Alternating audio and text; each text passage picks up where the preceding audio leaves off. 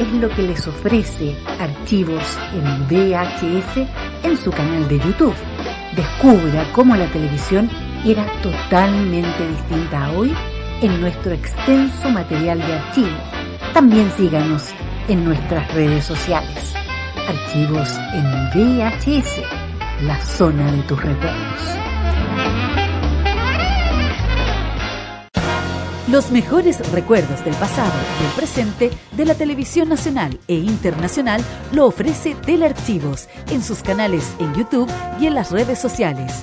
Transpórtate a los recuerdos que dejaron en la memoria colectiva en Telearchivos Retro.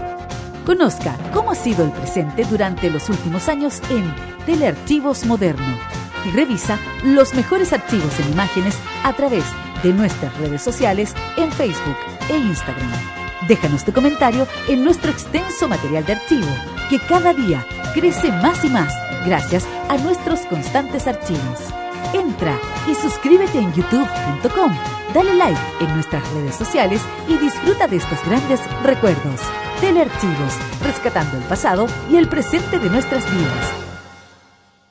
Este 2022 Vive Modo Radio. programados contigo. Hace algunos días Daniel Matamala recibió un importante premio de parte de la Universidad de Columbia.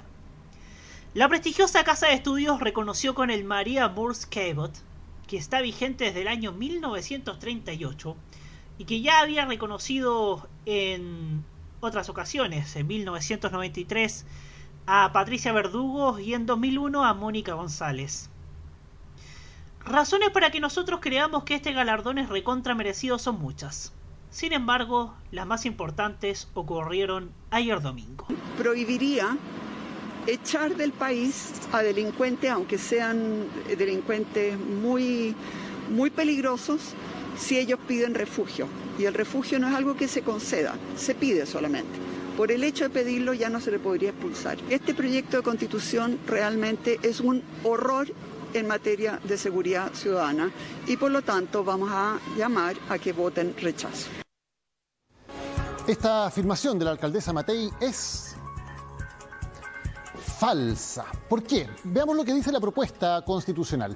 Establece en su artículo 71 que ninguna persona solicitante de asilo o refugiada será regresada por la fuerza si su vida corre peligro en su país de origen. Algo que no es nuevo, ya es parte de la legislación chilena.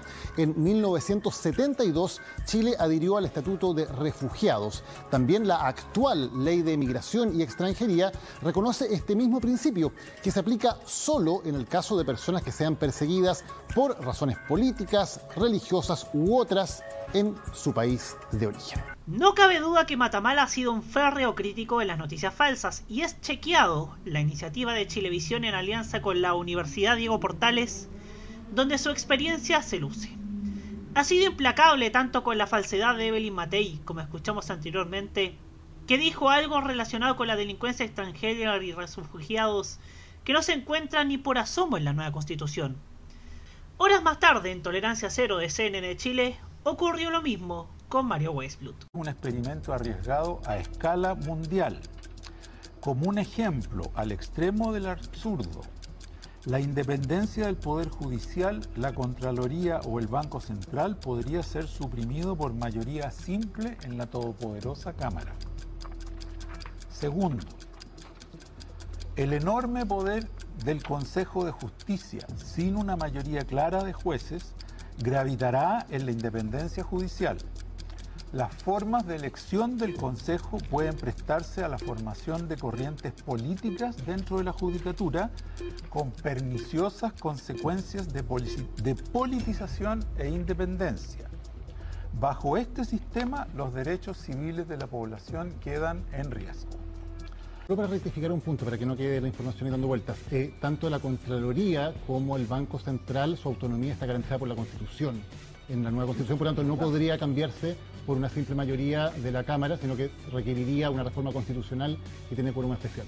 Artículo 351, autonomía de la Contraloría, artículo 357, autonomía del Banco Central. Los, los especialistas es materia constitucional, no de ley.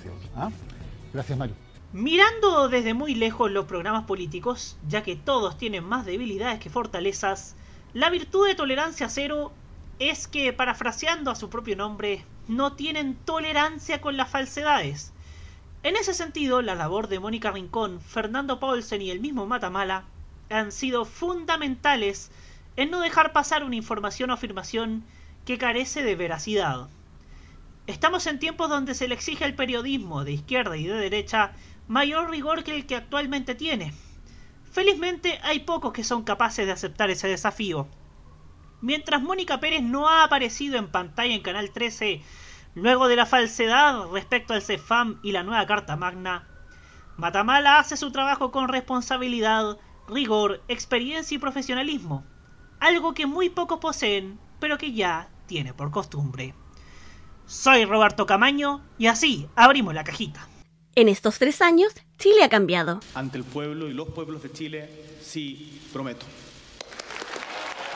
Y la televisión da señales de cambio. Que yo también te encuentro la mujer más hermosa del mundo.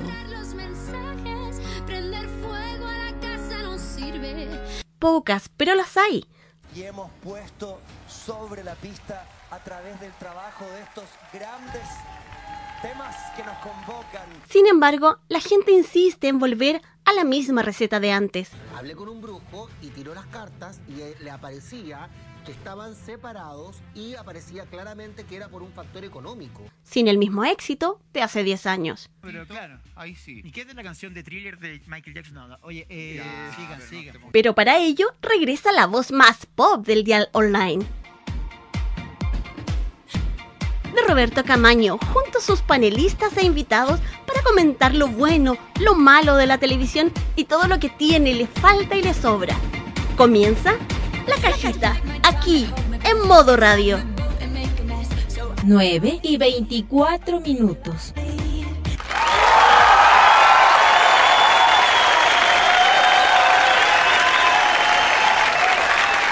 Ahí sí, ¿qué tal? ¿Cómo están? Buenas noches. Bienvenidos a esta nueva edición de la cajita aquí en modoradio.cl.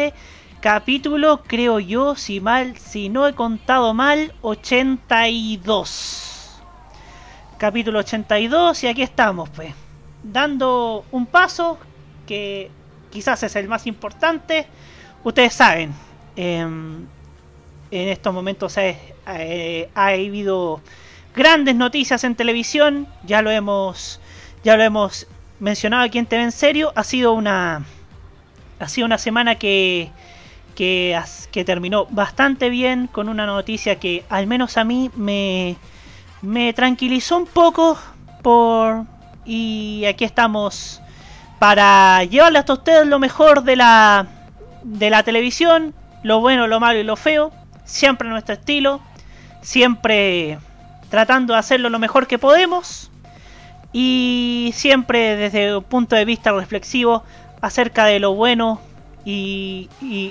y, sus aciertos y errores de nuestra pequeña pantalla como siempre, comienzo saludando a Hugo Cárez Navarro. Bienvenido, Hugo. ¿Qué tal? Muy buenas noches. Aquí estamos partiendo otra nueva semana. Luego también en mi caso de, de ausentarme una semana de vacaciones, así que vuelvo con las pilas bien recargadas para este segundo semestre de este año y esperamos tenerlos acá bien informados y con un buen comentario sobre lo que está ocurriendo y sobre una noticia muy positiva, como decía Roberto, relacionado con la música y con la televisión. Vamos a estar hablando al respecto en unos minutos más. Así es. Tenemos esta gran noticia que nos ha que al menos me ha me ha tranquilizado un poco y bueno, ya vamos a andar en detalles, pero saludamos a otra de nuestras columnas vertebrales de, del panel, Roque Espinosa. ¿Cómo estás, Roque? Gracias Roberto, ¿cómo están amigos oyentes de la cajita? No sé si me voy a escuchar bien. Sí, se te escucha bien, Roque. Perfecto. ¿Cómo están amigos oyentes de la cajita? Aquí así es, como lo mencionamos, inaugurando una semana más, una semana laboral más. Y sí, eh, hubieron buenas noticias, buenas noticias que desde luego, eh, de hecho lo vamos, a comentar, lo vamos a comentar precisamente cuando toquemos el tema, pero aquí hay que resaltar una cosa y los canales tienen que entenderlo, los medios de comunicación un pueblo sin cultura musical es un pueblo incompleto. Solamente voy a resumir como prólogo eh, lo que vamos a ver el día de hoy. Así es, sí. Y aquí está desde nuestro desde nuestra tribuna Cosmocentro Apumanque, Sears, Gala Sears, eh, Murici, eh, Juan Esteban con su perrito ahí por las calles de Providencia. ¿ah? Ahí lo estamos viendo a través de nuestro de nuestro canal de YouTube. Aquí Juancito. El perro Genji le manda le manda salud. Ay, qué lindo el perrito. Qué lindo el perrito. Hermoso el perrito. Ah, aunque debo decirlo, cada vez que he ido a tu casa, Juan, me como que no se porta tan bien conmigo. Pero mm, es muy, es muy inquieto, igual que el dueño. Es muy inquieto, igual que el dueño, igual que igual que el que el visitante también a veces, que, que se pone muy inquieto. Pero bueno, seguimos en este programa y lo vamos a inaugurar con alguien que ayer cumplió 53 años, recién casada y que además ayer encendió nuevamente Instagram como solo ella lo sabe hacer. Estamos hablando de la diva del Bronx, Jennifer López, que de la que vamos a escuchar ahora On the Floor. Y ya seguimos aquí en la cajita para, para celebrar, de cierto modo, la, el regreso después de dos años y después de tanta incertidumbre del Festival del Guaso Olmue. Ya volvemos.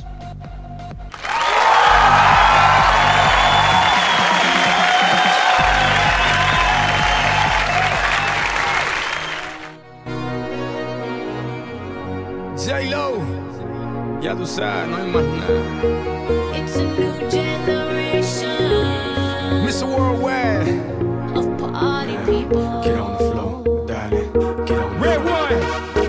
Let me introduce you to my party people in the club. I'm loose, loose, and everybody knows I get off the train. Baby's the truth, the truth. I'm like Inception, I play with your brains, I don't sleep or snooze, snooze. I don't play no games, so don't, don't, don't, don't get it confused, no. Cause you will lose, yeah. Now, now pump, pump, pump, pump, pump, it up and back it up like a Tonka truck. Darling. If you go hard, you gotta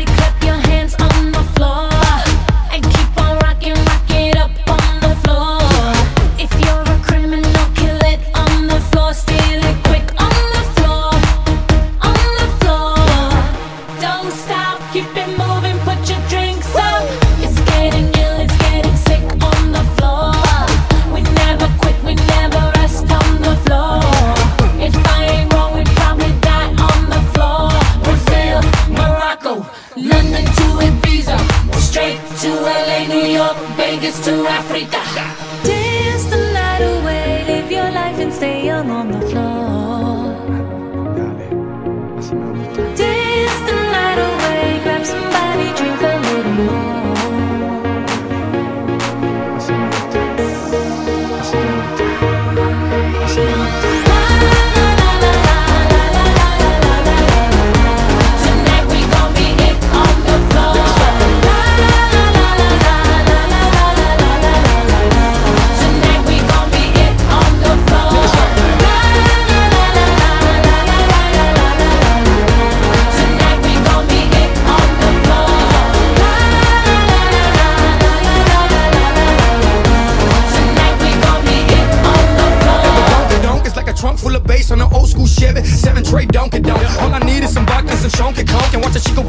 Get Baby, if you're ready for things to get heavy, I get on the floor and act a fool if you let me. Lally. Don't believe me, just bet me. My name ain't Keith, but I see the way you sweat me. L.A., Miami, New York. Say no more, get on the floor. Dance the night away, live your life and stay young on the floor.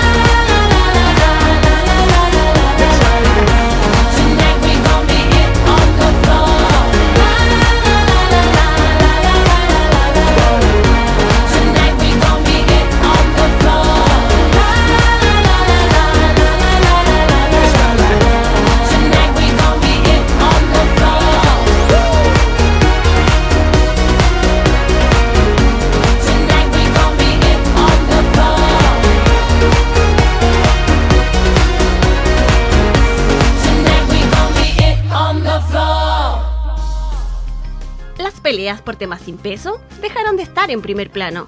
Continúa la cajita en modo radio.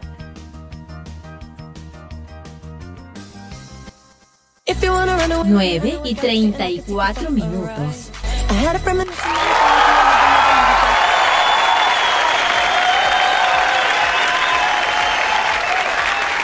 Continuamos aquí en la cajita a través de modoradio.cl para analizar de televisión, analizar lo bueno, lo malo y lo feo de esta pequeña pantalla que muchas veces nos hace enojar pero que otras veces nos alegra.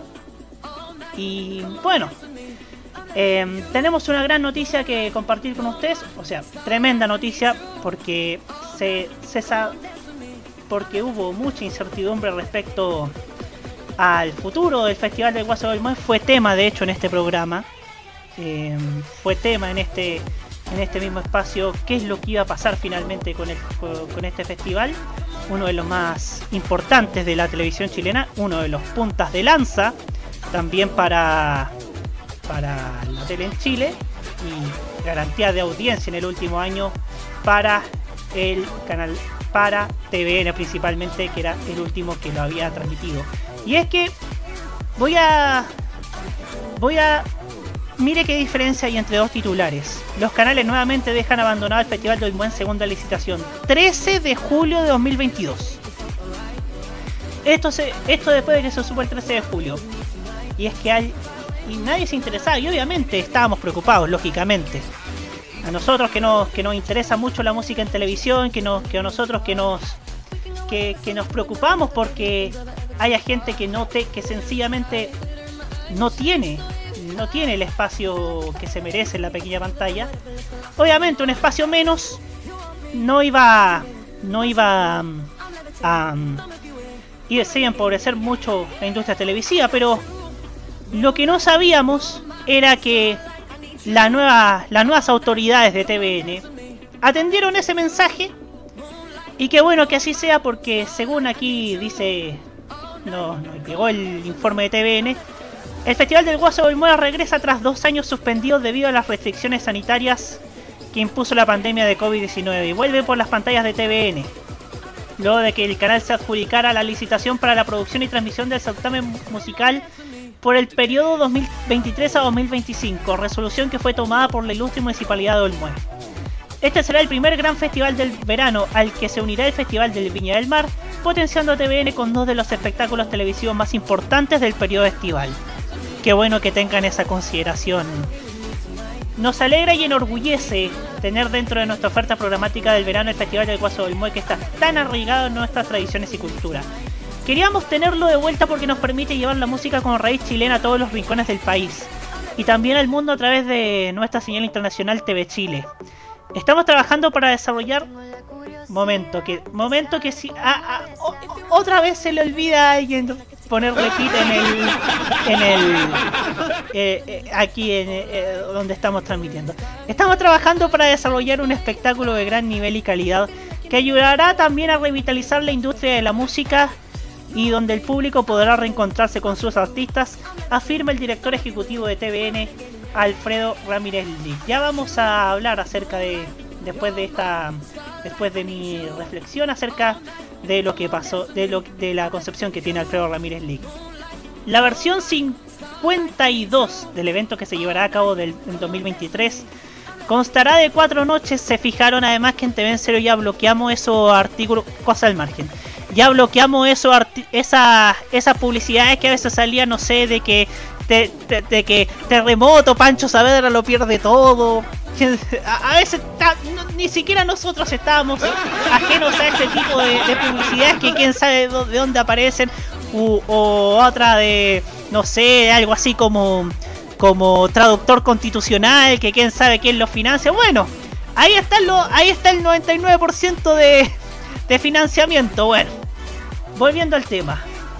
La, Roberto, Sí, de esto se tratan esas publicidades. sí. Como Una te- bonita pirámide. Una bonita pirámide, así es. La versión 52 del evento que se llevará a cabo en 2023 constará de cuatro noches a desarrollarse durante enero e incluirá destacadas presentaciones de artistas nacionales e internacionales y espectáculos de humor, además de su tradicional competencia folclórica. Actualmente TVN trabaja en la organización y producción televisiva del evento y la conformación de la parrilla de artistas que se dará a conocer en los próximos meses. El Festival del Guaseo del Mue se ha transformado en uno de los eventos más vistos del verano, liderando el rating hogar con- y comercial con un promedio de 14 puntos y pic sobre los 22 puntos, siendo visto por más de 3.400.000 personas por la noche. ¿Qué tengo que decir al respecto? Primero que nada, qué bueno que así suceda, qué bueno que... Y quiero subrayar, destacar lo que dice acá Alfredo Ramírez, que acá TVN está está atendiendo un llamado como lo es el de el de revitalizar la industria musical a través de espectáculos masivos que puedan ser televisados. Acá convengamos en que Alfredo Ramírez no es como Francisco Guijón, que recordemos Francisco Guijón tomó la lamentable decisión de renunciar a Olmué y obviamente no quiso nada con Olmué, ni en 2021 ni en 2022. O sea, en 2021 se justificaba porque todavía estábamos en la incertidumbre. 2022 no se justificaba, siento yo, porque porque ya había vacunas, ya estaba la campaña Volver a Vivir además, que fue una de las campañas del, gremio de la música para para más apoyo por parte de- del gobierno. Felizmente ese apoyo llegó. Felizmente ya hay más, ya hay protocolos establecidos para para la música, o sea, para los para eventos musicales, espectáculos musicales. Recuerdo que Francisca Valenzuela hizo esa esa precisión cuando se presentó en la fiesta de Chile de TVN. Lo sé porque tengo esa ese show grabado además. Y es en ese sentido una noticia positiva que hay que celebrar con todo. ¿Por qué? Porque las autoridades que llegaron, Alfredo Ramírez que llegó de interino de, de los últimos días del- de Piñera y que fue ratificado además por el nuevo directorio, presidido además por Andrea Fresar, que tiene una diferencia distinta al de al de Alfredo al de Francisco Guijón, que es que significa hacer más cosas, hacer más cosas aparte de lo que a TVN nos tuvo acostumbrados durante desde que prácticamente empezó la, la pandemia. Ser una banda tributo de sí mismos junto con novelas turcas que, bueno, reitero lo que dije ayer en el en el accidentado Sintonía Fina porque hubo una parte que, que no se grabó, que, que no tuvo audio, ya lo voy a corregir, ya me tomaré el tiempo para corregir. Pero en ese sentido siento yo que ha sido una gran noticia lo del Festival del Guaso del Mue. Ha sido muy buena la noticia, es tremenda, tremendo que TVN, que estas autoridades de TVN tengan la tengan esta disposición que no tuvo Francisco Gijón. Qué bueno que Andrea Fresar esté ya dando señales. Lo contamos la semana pasada con la contratación de Eduardo Fuentes. Hay más gente en TVN que rescatar de Quilín. Hay muchos formatos que rescatar de Quilín. Formatos, por supuesto, alejados del octubrismo. Obviamente, obviamente no sé si será si será llamativo y a juzgar por lo por la entrevista a Alejandra Matus en el en el DF más. No sé, ahora que Estado Nacional está en la polémica, no sé si si mezclar a Constanza Santamaría con Alejandra Matus y Mónica González.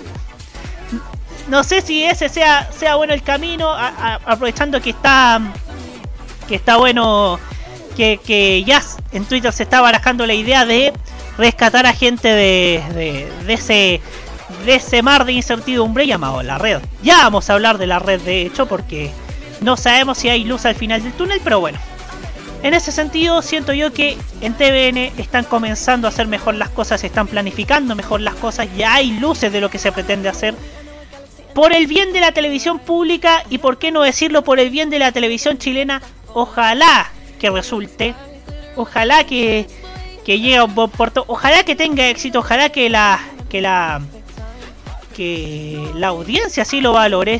TVN está viendo más visionado online y está viendo junto con el rate, que es siempre importante el rating comercial, el rating online y siento que se pueden hacer cosas, yo siento que pueden generarse contenido exclusivo de Olmue para ponte tú sus redes sociales o para TVN Play, aprovechando que TVN Play ha sido un éxito, quién sabe, no sé si una transmisión multiplataforma, una unos RIAs, quién sabe, o una o una un ciclo de de, de, conversaciones, entrevistas relacionadas con el Festival del Guaso del Mue.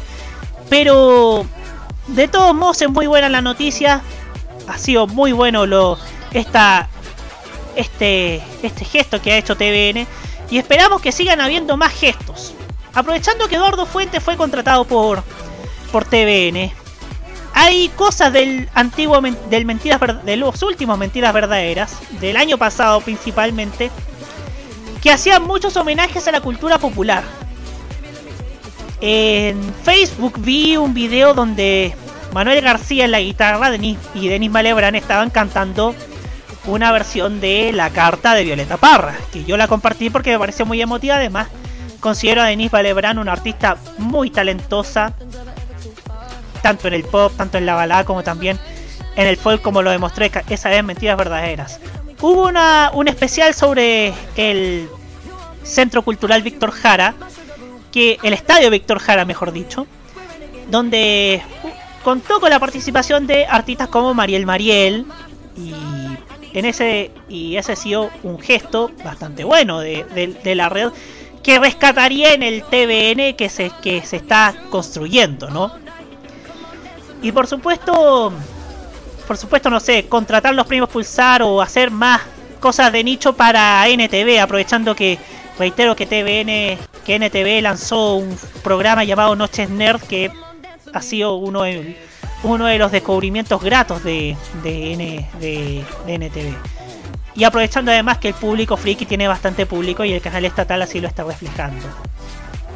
Pero bueno, bien positivas estas señales que se están comenzando a dar en el barrio Bellavista, en el inicio del barrio Bellavista. Y ahora vamos con los comentarios partiendo por Hugo Cárez Navarro.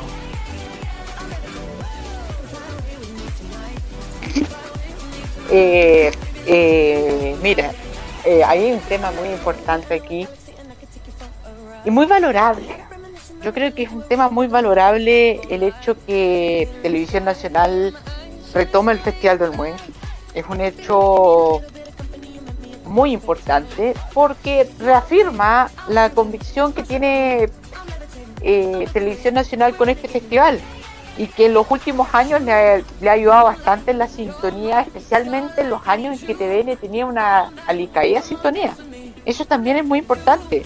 TVN retoma el Festival del Mue porque en la década de los 80 y de los 90, principios de los 90, TVN tenía la transmisión del Festival del Mue. Así que, y, y TVN lo retoma en su primer, en, en año 2015, 2016, ¿cuándo fue Roberto? Por ahí, en esos, en esos años. Justo en un momento en 2014 fue, 2014. 2014. En un momento en que, bueno, 2014 todavía no entraba en la crisis más profunda, pero le ayudó bastante a TVN a mejorar la, la sintonía de los veranos, que es algo muy importante tener cierta sintonía en el verano. Y a partir del 2019 ya eh, teniendo los dos festivales, o sea, los festivales más importantes del verano, que es Olmué y luego Viña. O sea, le, le- le puede ayudar bastante a un plan que pueda desarrollar TVN para lo que pueda ser la programación el 2023 y que a partir de estos festivales sea un buen punto de partida para presentar lo que puede ser la programación de TV en el 2023 que me imagino que ya no va a ser una programación entre comillas de transición como lo que se está dando en este año porque sí hemos visto que, que, que la y yo lo dije hace un par de semanas atrás cuando estábamos hablando de TVN TV, el tema de TVN es que la transición de lo que se va a ver con este nuevo modelo, con la nueva presidencia, aún no se ve muy claro. Pero tal vez con este festival de Olmué y con lo que va a ser el festival de Viña, sean un buen momento como para ya dar a presentar al público lo que puede ser el, TVN de estos ul- de, el nuevo TVN o el TVN que se quiere eh, presentar al, a, los público. televidentes Sí. al público, claro. Pero más en el fondo, Roberto, es una buena valoración de un festival que, si bien en los últimos años, y por responsabilidad de la televisión también, digámoslo, ha perdido parte de lo que era el Festival del Mundo, hasta hace los últimos 10 años.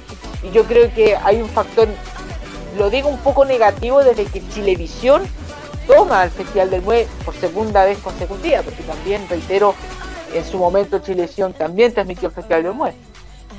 Eh, tratando de esa, de- tratando de ser un festival más bien parecido al Un Viña Low Cost. festival. Un Viña Low Cost. Usted lo, usted lo dijo, Roberto.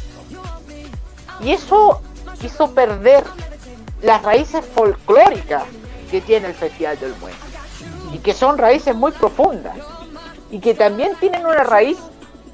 Ojo, la raíz del Festival del Mue es una, una respuesta que hace el folclor chileno al Festival de Viña, que se estaba volviendo un festival demasiado internacional. A finales de los 60 estoy hablando. Sí. Ya sí. Entonces, De hecho, de hecho, par- paréntesis, yo tengo una vea donde se hablaba del Festival del 83. Claro, claro. Y, y claro, la década de los 80 también tenía esa misma.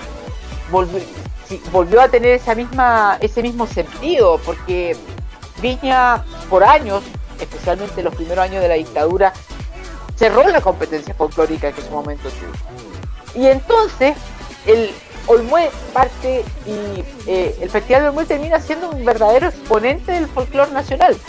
Puede que sea un folclore más bien cercano a lo que era el movimiento neofolclorista, más que al, al- al- movimiento de la nueva canción o el canto nuevo, pero era una música de raíces chilenas.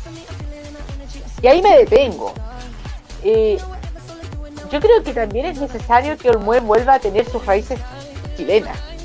Y tal vez me, voy a ser muy osado, voy a irme muy, me voy a correr mucho el tejo, pero sería bueno que el Festival del Olmué tuviese exclusivamente artistas nacionales. Exclusivamente artistas nacionales. ¿Por No es malo. No es malo, Porque porque además es muy algo- bueno. Además, porque sería una buena, una buena y una demostración contundente que Chile tiene el día, al día de hoy una, una pluralidad bastante grande en variedad de artistas nacionales. Y estoy diciendo, desde el folclore, pasando a ritmos tropicales, música romántica, música más, más, más, más, más vinculada al urbano, al rock. Hay de todo en la música chilena. Ahora, claro, uno se lo olvida o uno lo menosprecia. Porque seamos francos. Y esto no solamente ocurre hoy. Siempre los chilenos hemos tratado de poner como hermano menor la música chilena por sobre la música internacional. Y ha pasado desde siempre. A menos que un artista chileno salga de las fronteras y le va bien, tipo Lucho Gatica, Millán Hernández, tipo La Ley o Los Prisioneros.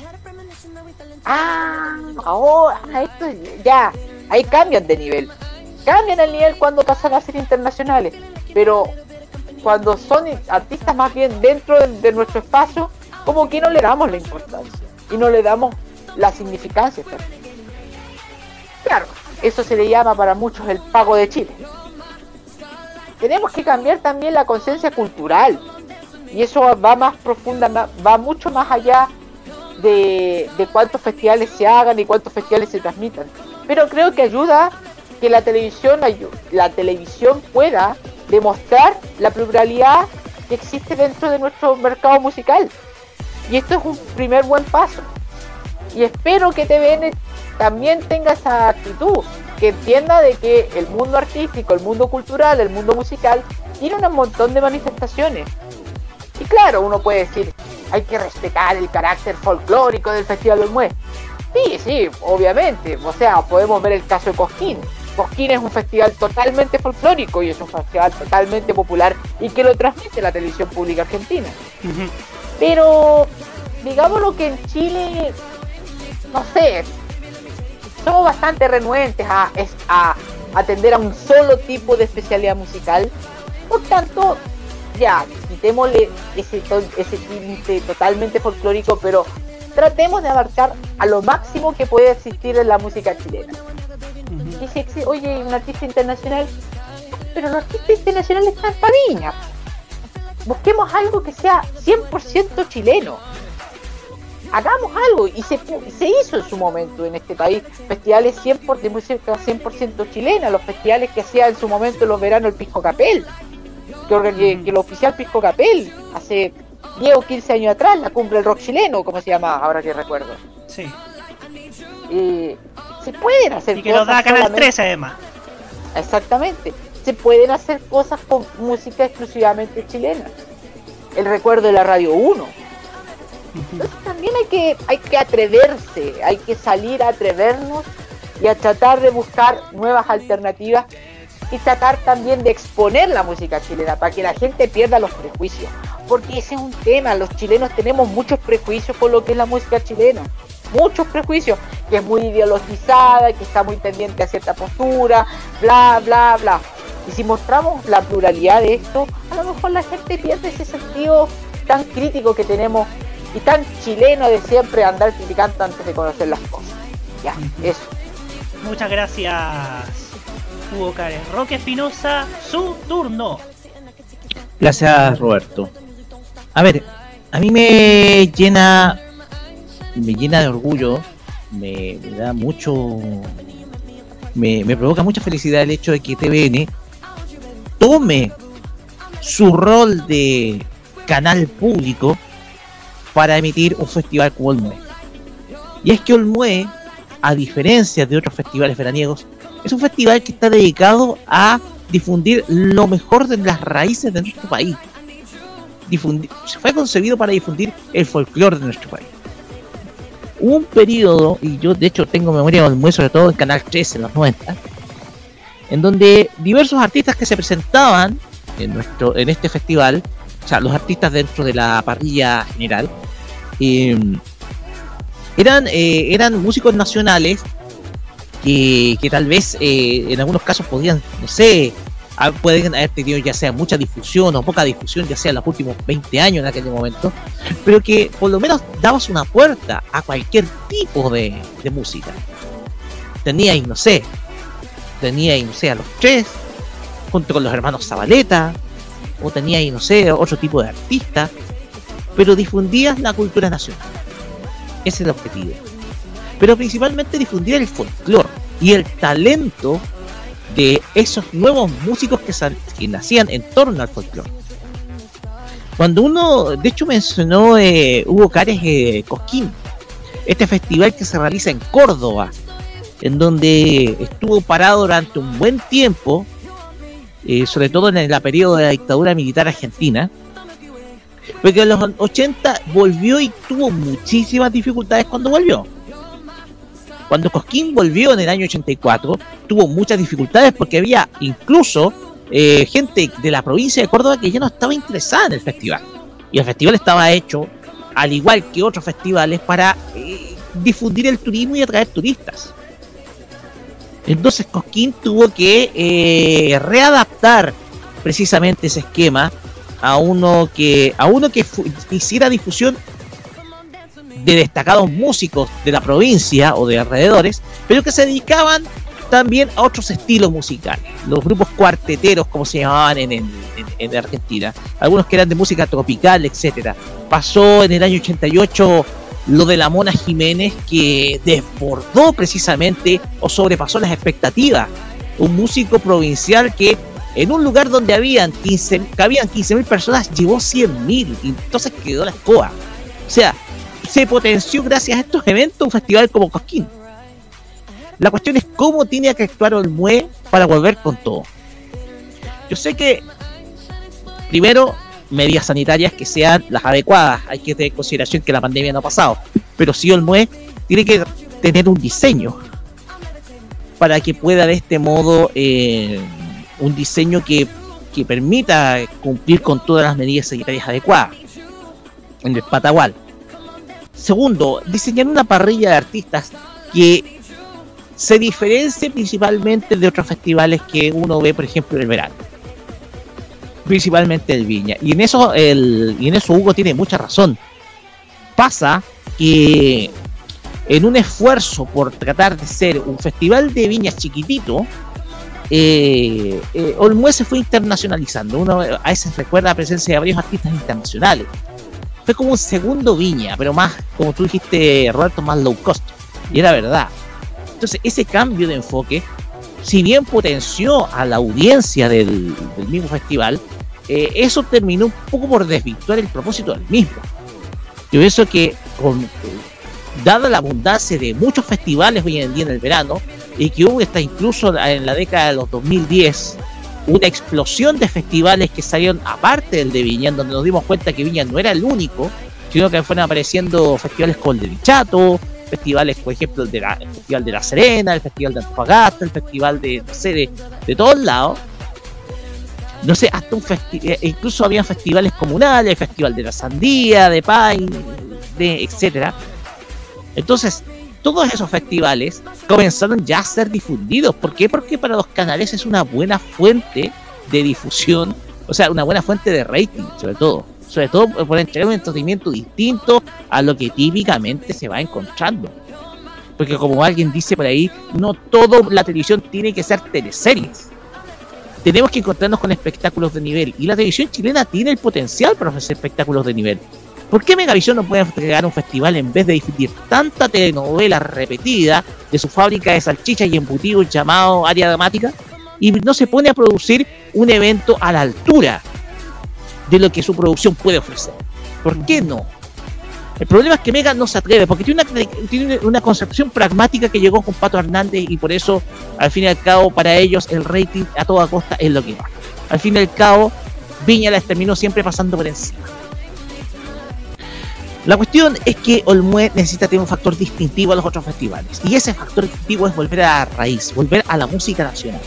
No solamente que sea folclórico, aunque el propósito tiene que ser ese, que la gente pueda volver a ver eh, nuestra cultura, sino que abriéndose principalmente a agrupaciones folclóricas comunales que, tengan de esa chance también, agrupaciones folclóricas, ya sea como la, lo que, como la agrupación a la cual pertenece ella, Clisana, ¿por qué no puede darse un momento que esté en el Patagual?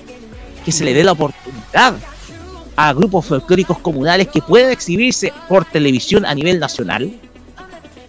¿Por qué no dar la chance también a artistas emergentes que incluso cantan en la calle?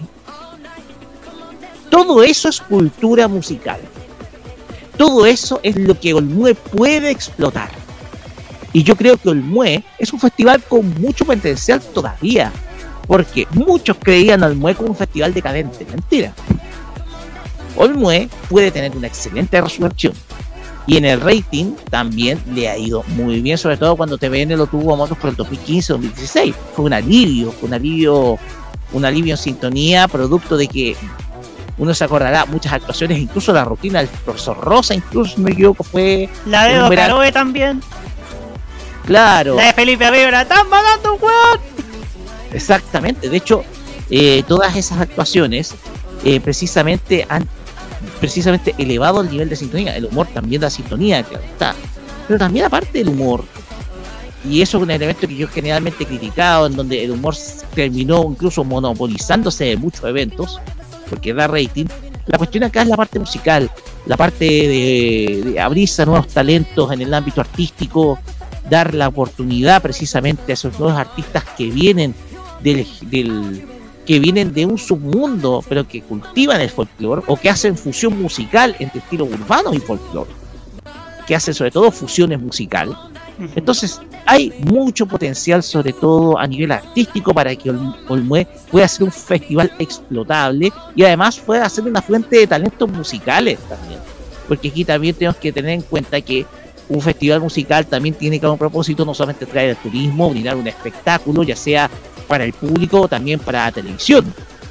También es una fuente que ha descubierto grandes artistas. Bella lo puede decir, lamentablemente hoy en día no ha pasado mu- mucho con ellos.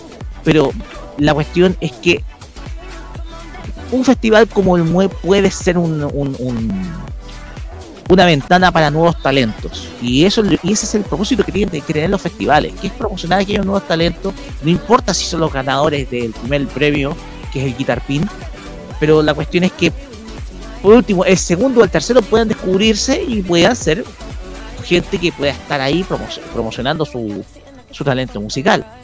Yo pienso que eso es un elemento que tiene que tener un festival como el MUE que lo pueda hacer distinto, porque hoy en día estamos viendo una invasión de festivales que cuyo que si bien no está absolutamente mal porque te permite ver algo distinto, te permite ver música, Olmue tiene que tener ese factor distintivo, tiene que ser distinto a los otros. Y ese factor distintivo está en resaltar todo aquello que identifica a nuestro país, ya sea a nivel folclórico como a nivel musical.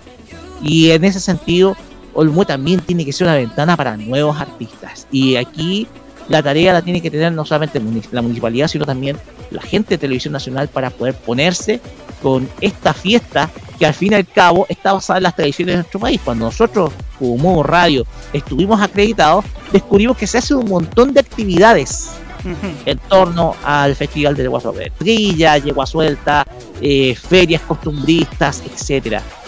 Eh, todo eso le hace muy pero muy bien a una comuna de Olmué que necesita, claro está, reactivar su economía porque de esa manera se puedan reactivar las economías locales. Las pymes, las, las MIPYMES, las pymes que son comunitarias, las que están fuera del marco de la pequeña y mediana empresa. Por eso lo que llamamos pymes comunitarias, que son vecinales. Todo eso se reactiva con un evento de esta característica y me alegro precisamente que TVN cumpla con su rol de canal público de difundir precisamente un evento más allá de que genere rey. Todo eso también. Muchas gracias, Roque. Oiga, se me acaba de ocurrir una idea. Se me acaba de ocurrir una idea. Ya que hablaba de la, de la cantidad de cosas que se hacen en torno al MUE, transmitirlas vía NTV o vía TVN Play. Ojo, que en TVN Play hay canales, hay un, además de la señal de TVN, de TV Chile, de NTV, del, de- del 24 Play, hay canales de, de cierta tema. Hay un canal de, que un día pasa un programa, otro día pasa otro. ¿Por qué no usar esa, ese canal para mm, cierto mm, eh, transmitir esa, esa eh, evento en torno al MUE? Claro, TVN Play Ojo, dije, cuando pregunté a la gente de TVN cuándo iba a estar la aplicación para Android TV, eh, dijeron que a mediados de año. Oh, ya estamos prácticamente a mediados de año, así que ojalá, ojalá, ojalá llegue en la prontitud a Android TV o Google TV, que, que es, es una plataforma importante y serviría también para promocionar el mueble, para promocionar Viño, para promocionar lo que se le, los proyectos que, que puedan suceder en el próximo, en, en este año o en el próximo ya, pensando en 2023 porque esta altura TVN está pensando en 2023. Vamos a nuestro a nuestra chat de YouTube. Recuerden que usted puede, puede, puede vernos también. Aquí vemos nuestra, nuestras hermos, nuestros hermosos y bellos rostros. Ok, not. Em, en esta radiovisión que, hacemos en modo radio.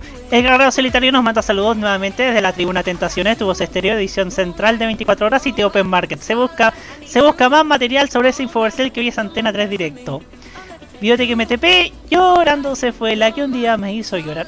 Yo, yo, yo en 2011 preguntaba ¿quién pagó los derechos primero, Don Omar o la J-Lo? Pero entre las dos versiones me quedo con J-Lo. César Andrade. Y acá les pregunto. Y después voy a hacer una pregunta después de acá de esta pregunta, de, esto que nos comenta César Andrade. Guarden este comentario. Karen Dogenbailer y Eduardo Fuentes serán los animadores del Festival del Guaso de Olmué. ¿Lo ven factible, querido panel? Gracias. Eh, yo creo que sí. Yo estaba pensando algo parecido. Sí, yo- de hecho yo, de hecho, yo, yo lo pensé desde el día, desde el minuto uno en que anunciaron que volvió Olmué. No, ya, lo pensé ahora recién, así como ahora, ahora. Pero Sí. nada más. Nada más. ¿Usted, Roque, lo ve factible?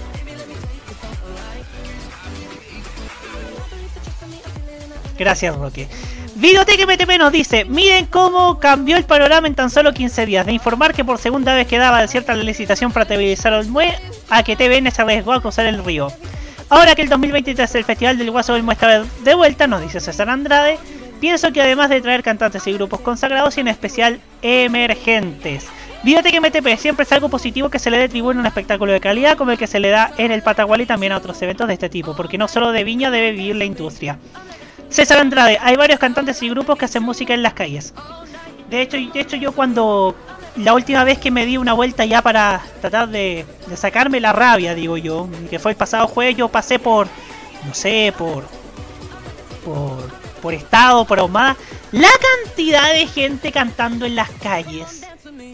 Yo pregunto, yo, yo, yo los veo, yo les doy mi monedita porque yo, yo valoro el talento eh, y, y- y- y les doy su monedita y yo digo, esta gente no debería estar ahí, debería estar en un bar, en una en, en un en un canal de televisión, en igualdad de condiciones con la gente que sale a menudo ahí, que muchas veces aparece solamente quejándose o, so- o- pidiendo o pidiendo cosas popu- populistas, diría yo. Yo, yo siempre digo lo de lo de Silvio Rodríguez, lo más terrible se aprende enseguida y lo hermoso nos cuesta la vida. Y creo yo que en este en ese sentido, sí, hay muchos, hay muchos programas de talento, está el retador, está The Voice Chile. eh, en TVN está Talento Rojo que no le fue muy bien, yo soy y claro, la- para la gente que que se acostumbró al rojo que al rojo de siempre, como le llamo yo, eh, ver un, un rojo completamente distinto, obviamente no lo, di- no lo digirió. Por eso le costó digerir. Por eso, por eso debería pensarse en el, en el rojo quizás de siempre. Es más, es más, eh, siento yo que podría haber un espacio, no sé, para, para esto. ¿Sabe qué? Me gustaría ver a, a dos personas emergentes. O sea, no, no sé si emergentes ya debería llamarlas, pero sí ahí en el Festival del Mundo. Me gustaría ver a Princesa Alba y a la Mariel Mariel. Porque han sido un, porque han sido, claro, exponentes del género urbano que creo yo que podrían hacer un excelente show. ¿Por qué no? ah? Ya, ya que estuvo Francisca Valenzuela, estuvo la Cami, estuvo Nicole. Entonces, creo yo que esa línea de pop femenino nacional podría servir. ¿Y por qué no por llevársela a Denise Rosenthal también? Podría, podría ser buena esa idea. Y Cami. Y Cami, Cami, de nuevo usted dice, señor Cares. Ah, sí, puede ser, puede ser. Bueno, no sé si le van a dar el permiso en Chilevisión.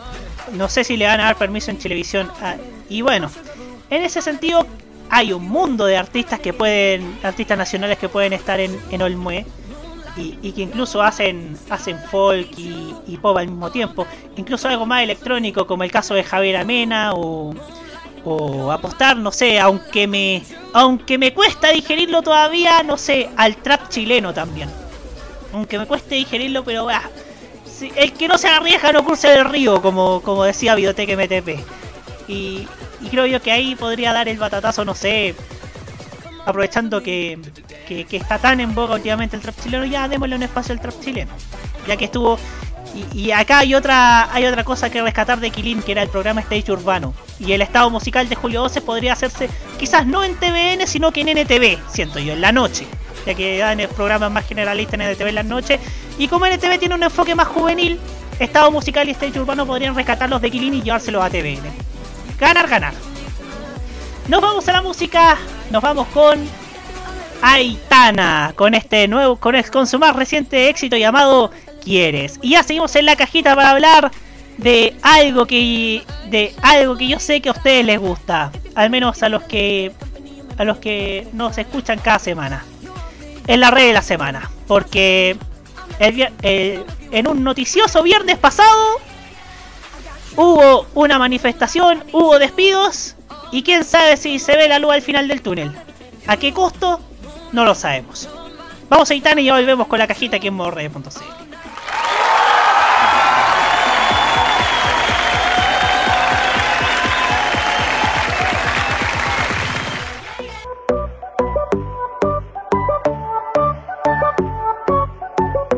Tengo la curiosidad de saber cómo besas Y me marea que siempre de vueltas en mi cabeza. No hice la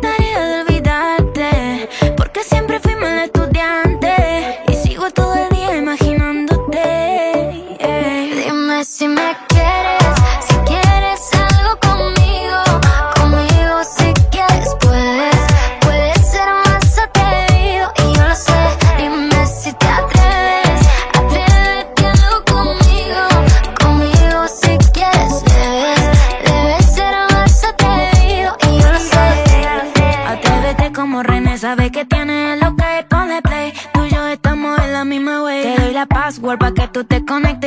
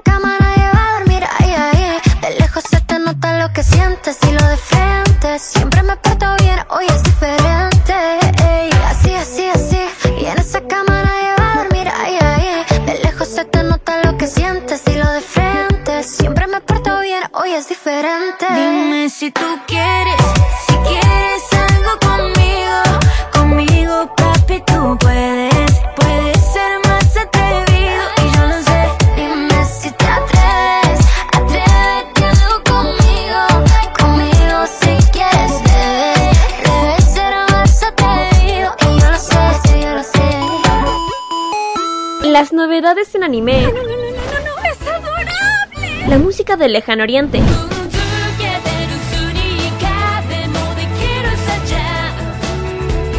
Las curiosidades de Japón. ¿Por qué el monte Fuji en Japón es tan especial? El monte Fuji también es conocido como Fujiyama. Eventos frikis y mucho más es lo que nos trae Farmacia Popular. Nunca lo he visto. Todos los sábados, desde las 18 horas, hora de Chile continental. ¡Ay, me encantan estos sábados de flojera! Kira, Carlos, Dani y Roque te traen toda la entretención e información directamente desde el mundo de Oriente.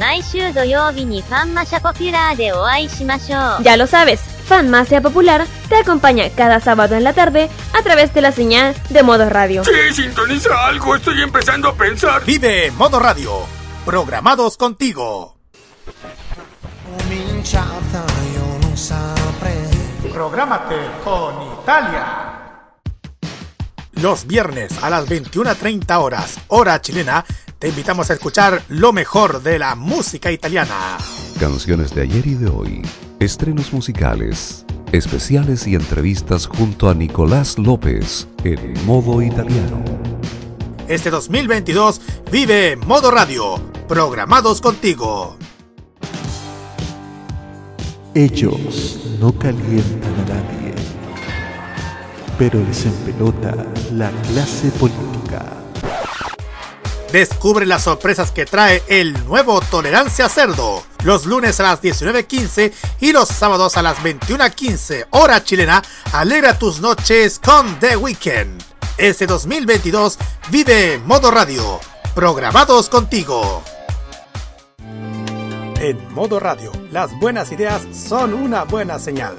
Tu marca puede ser escuchada a través de las ondas virtuales de modoradio.cl, además de sus señales en TuneIn, Monkey Boo, Online Radio Box y nuestro canal de YouTube. Así, su publicidad puede escucharse en nuestra emisora online, una ventana abierta con mayores posibilidades. Manda un email a radio@modoradio.cl y nosotros te vamos a contactar. Vive Modo Radio, programados contigo. La mejor compañía musical de cada noche está solo en nuestra sintonía. Vive la compañía nocturna en modo radio. Programados contigo.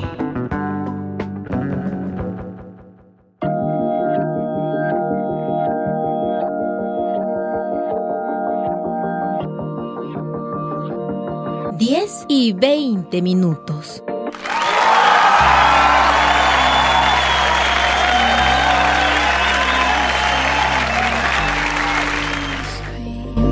Sí, todo en orden aquí. Ya seguimos aquí en la cajita a través de modoradio.cl y vamos a hablar acerca de una sección que parece que ya se hizo habitual. A esta altura no, no, no lo sacamos de, de la pauta ni cuando... Ni, ni- o sea, la semana pasada nos dio un respiro, pero esta semana nuevamente tenemos... Así es. El pro- la sección número uno de este programa. La sección más importante de este espacio que lleva tres años y justo le tocó cubrir esto porque las circunstancias así lo han acreditado. Señoras y señores, tenemos en la red de la semana. Tenía que, ser, tenía que ser con presentación y todo porque ya a esta altura. Ya a esta altura. A, a este Grande. pa- a este paso ya. Ya cada semana, bueno, la semana pasada nos dio un respiro porque ya estábamos cansados, ya, ya estábamos con el profesor Rosa para la weá. Pero bueno, en ese sentido ya tenemos nuevamente las cosas que se están poniendo color de hormiga, ya lo dijimos. Quizás fue un anexo a la red de la semana lo que pasó con Eduardo Fuentes, que se fue de la red y llegó a TVN. Ya sabemos que, también que, Julia y Eduardo hicieron un live donde contaron, donde primero que nada desmintieron al señor Fuensalida, que el señor Fuensalida en su programa había dicho que los rostros no tenían, que un que alguien del sindicato le dijo que los rostros no tenían contacto con los trabajadores, lo cual fue tajantemente desmentido por Julia Biel Eduardo de la Iglesia. Otra, otra desmentida más Iván. Y bueno, otro clímax llegó el pasado jueves porque la despidieron al a varios a 45 trabajadores, entre ellos eh, Julio Oces, quien era el conductor de Estado Musical, que ya lo mencionábamos anteriormente, quien dijo que nos echaron de la red. A ver, vamos a poner la vamos a poner la, la noticia aquí. Ahí está. Nos echaron de la red medio centenar de trabajadoras y trabajadores, el área de investigación, documentales y cultura exterminado. Nos sentaron como si nada, después de meses de cotizaciones y sueldos sin pagos y con una sonrisa en la cara nos cortaron, contó en redes sociales. Y afirmó, mi atención y mi solidaridad está con las compañeras y compañeros que aún siguen esperando que les paguen sus sueldos y cotizaciones. Tuvimos suerte de salir. Ellas, ellos siguen dentro del día de la marmota. Dice dice Julio Oces, conductor de Estadio Musical, un programa que a mi parecer debe seguir eh, y yo creo que es otro candidato a, a formato que debería recuperarse en, en el TVN que se planea para 2023. Quizás no para el canal estatal porque es a mi parecer es un programa muy de nicho, pero sí para NTV que, que responde a esas necesidades y siento yo que es un que puede servir para las noches de, de ese, de ese canal. Alejandra Matus aquí también salió la habla diciendo que viven de sus salarios. También dijo en su Twitter que trabajadores de la red estamos unidos en paro por regularización de nuestros sueldos, aquellos con contrato y sindicalizados y quienes estamos a honorarios. O sea, Alejandra Matos no, es- no era contratada, sino que está a honorarios. Somos trabajadores de las comunicaciones y vivimos de nuestro salario. No conozco a nadie en el canal que sea rentista. Por otro lado, hubo manifestaciones en, en las afueras de Quilín que acá quiero felicitar al señor al señor Felipe Navalón de Zapping Channel que fue el único que estuvo en directo mientras todos los matinales estaban en lo suyo, o sea, los políticos quejándose, la vecina quejándose, los políticos peleándose entre ellos. Zapping Channel estuvo ahí donde las papas quemaban. Y, y bueno, tomó las reacciones, tomó las tomó las manifestaciones que está porque hubo trabajadores que estuvieron protestando con consignas contra contra Víctor Gutiérrez que fue uno de los culpables y contra Albavisión que es la matriz del con sede en Miami y aquí dice que luego de una mañana incesante de protestas en las dependencias y cercanías del complejo en Avenida Quilini tras un verdadero jueves negro que llevó a 45 despidos dentro de la estación televisiva el sindicato de la red se reunió en la, durante la tarde con los principales ejecutivos de Albavisión, la tarde del pasado viernes. Así lo confirmaron a Zapping Channel que hizo una verdadera cobertura durante toda la tarde, durante toda la mañana y la tarde reportando lo que ocurría respecto al futuro de la señal. Según señaló a a este canal uno de los empleados, el canal nos entregó plazos para cuando nos van a pagar y se van a regularizar todo lo que se ha deudado y esperamos se cumpla. Estamos muy conformes de lo que salió de la mesa de trabajo y esperamos volver lo antes posible para retomar las funciones, concluyó. Parte de esa parte de esas reflexiones que han surgido últimamente respecto a lo que ha estado pasando en la red llevan a lo que dijo Alejandra Matus en el en DF+, en esta reflexión que hizo a partir de la situación que, que ocurrió dentro de la red. Y es que no fue cierto la línea editorial lo que lo que gatilló la, la crisis, sino que fue una un cúmulo de malas decisiones, esta esta bullada pelea entre CMs entre la red y Carosi y esta y estas y estos lujitos que se dio cierto el señor Gutiérrez que ni siquiera estaba dentro del canal, ni siquiera estaba en el en la estación televisiva, ni si gerenciaba todo desde un hotel en Las Condes. Y apostó un nicho, le fue bien, le fue bien en, marcar pauta, pero no fue comercialmente bueno. Y no fue comercialmente bueno porque obviamente ciertas, ciertas peleas mediáticas y ciertas, ciertas pateaduras de jaula mediáticas lógicamente ahu- ahuyentaron a los telespectadores. No es un problema de línea editorial. Y acá Alejandra Matus da en el clavo, porque también también han habido muchos mitos de que ay es que fue lin- es que es que se izquierdizaron mucho y, eso y eso le- les terminó jugando en contra. En ese sentido, Alejandra Matus puso la pelota al piso. Qué bueno que así suceda. Y también habló de que, de que a Pauta Libre le iba bien, tenía, tenía avisaje muy bueno, tenía, tenía avisaje importante, pero mucha gente después de lo que pasó con Carlos Larraín, que cuando le empezaron a preguntar sobre lo impune que salió su hijo, y qué bueno que le hayan hecho esa pregunta, siento yo, eh, los despidos, el, o sea, no los despidos, sino que mucha gente no quiso sencillamente ir a pauta libre ni a ningún programa de la red. Y quizá eso fue un intento de censura o presión, al menos en mi visión, respecto a lo respecto a estas llamadas llamadas presiones de- del mundo político, porque obviamente si les tocan a uno de los suyos iba, a quedar la escoba. Y quizá eso pasó cuando sucedió este, este momento televisivo de con Carlos Larraín en pauta libre. Pero bueno, ya hay una promesa, ¿cierto? De, de que se van a regularizar los sueldos. No sabemos qué va a pasar. Lo que sí sabemos es que acá tenemos opinión y vamos a escuchar primero la opinión de Don Hugo Karen Navarro. Qué triste que los que pagan primero siempre sean los trabajadores en este tipo de crisis. Los trabajadores son los que literalmente son los que sustentan un canal día tras día, e independiente de quienes dirigen el canal. Son los que conocen eh, las falencias, pero también eh, las externalidades positivas que genera una estación de televisión. Conocen la realidad de un canal. Entonces, la red, un canal que se lavó también tanto la boca de mostrar lo diferente, lo distinto, de ser una voz que en su momento era muy necesaria, de tener un- una expresión que fuese un poquito más a la contracorriente de los medios más hegemónicos.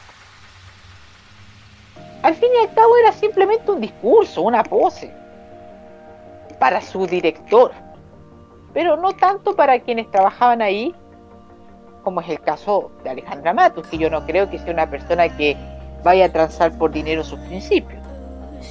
Y tampoco ya se refleja también que la red fue un canal bastante interesante para los avisadores hasta que fue el escándalo Carosi. Pero sí era interesante, porque la red también era traducida por buenas cifras de sintonía. Varios de los programas de la red, si bien no generaban 20 puntos o 15 puntos, sí sacaban un, un- eh, sí lograron marcar una mejor sintonía que lo que el canal mostraba anteriormente, especialmente en sus últimos dos años, que fueron simplemente paupérrimos. No olvidemos eso tampoco. Lo malo es que siempre esto se corta por lo sano y se corta por el lado de los trabajadores. Y me imagino gente que estuvo vinculada al canal mucho tiempo y mucho más allá del proyecto Víctor Gutiérrez. Y esto también demuestra que el señor, el fantasma González, no le interesa las ideologías, le interesa simplemente el dinero, le interesa una rentabilidad rápida y en el caso de que una rentabilidad rápida es algo contrario, se termina votando a quienes dirigen este canal y se buscan otras alternativas. Al señor Remigio González no le interesa que sea un canal de izquierda o de derecha, simplemente le interesa ver el momento, le interesa caquetear y si están bien las cosas, seguimos con este proyecto, si están malas, lo quebramos. Por eso, ese proyecto de la red de los principios de los años 2000, que a pesar de todo fue bastante exitoso, con ciertos espacios, el caso en serio, las películas, duró bastante tiempo. Después el pollo en conserva, el así somos. Y por eso ese proyecto fue bastante largo y bastante duradero hasta finales de la década del 2000, donde nuevamente entramos en una época de ensayo y error con momentos muy positivos y otros momentos bastante altibajos ya terminando la década del 2010. Pero reitero y confirmo que eh, el fantasma Remigio González no le interesa lo, no le interesa la ideología, le interesa el dinero. Y si hay dinero, seguimos, y si no hay dinero, no seguimos.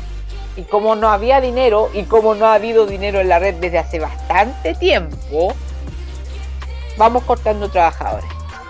Aún recuerdo esa famosa frase que en algún momento lo dijo el señor Urrutia cuando era director ejecutivo de la red.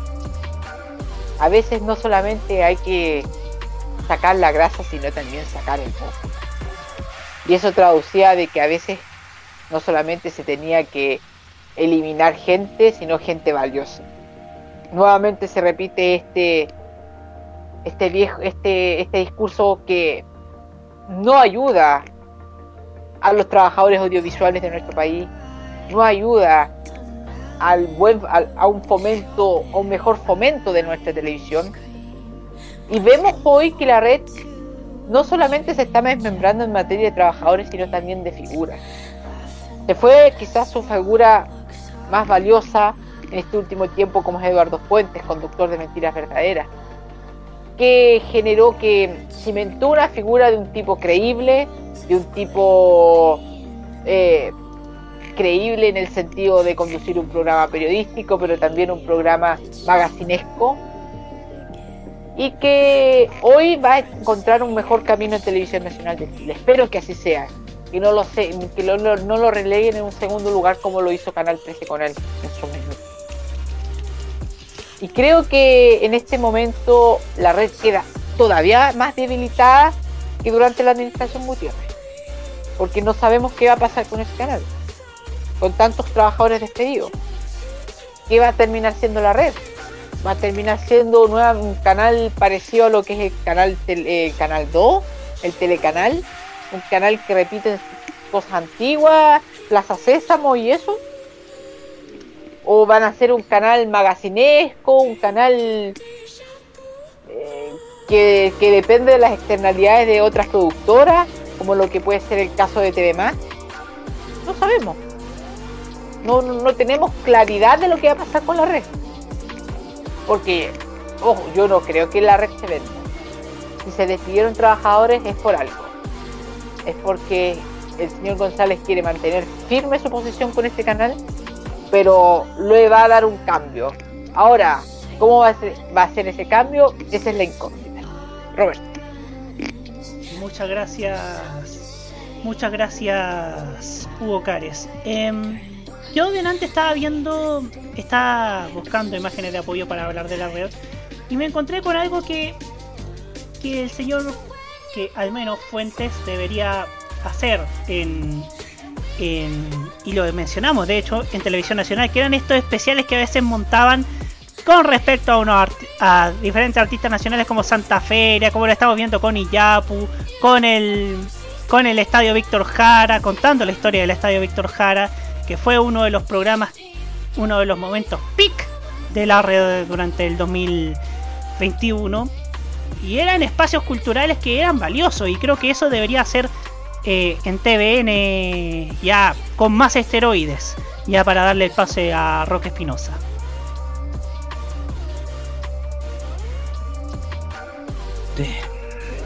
Pues bien. Eh, la red nos sigue sorprendiendo. Ya es una señal del hecho de que la salida de. Ah, discúlpenme, está- estoy un poquito mareado. Un poquito no. eh, la salida de Eduardo Fuentes es un antecedente. eh, es un antecedente que te dice que lo que se está buscando en la red es tratar de minimizar el costo como sea. Minimizar el impacto económico del canal, sobre todo en el ámbito de, de buscar alternativas para sustentabilidad. Ya eso te da una señal de que no está dispuesto el dueño, y eso yo ade- adelanté en su momento. El dueño no está dispuesto a vender el canal.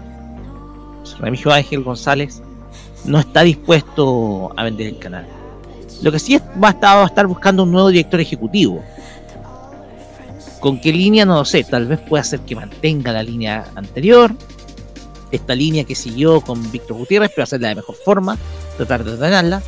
Pero aquí la cuestión, más allá de los costos, beneficios o la, o la o el esquema tradicional de empresa neoliberal que tiene un canal de televisión, cuando digo empresa neoliberal hablo de del carácter de solamente buscar beneficio económico.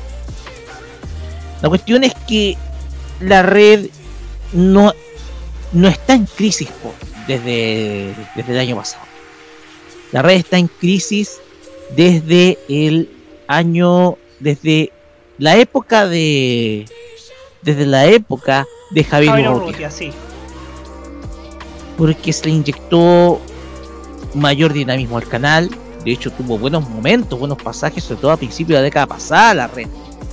Pero este cambio de esquema que se le hizo, en donde la gestión de José Manuel Larraín sí, es- se orientó solamente a pocos programas, algunos programas seleccionados, pero muchísimo envasado.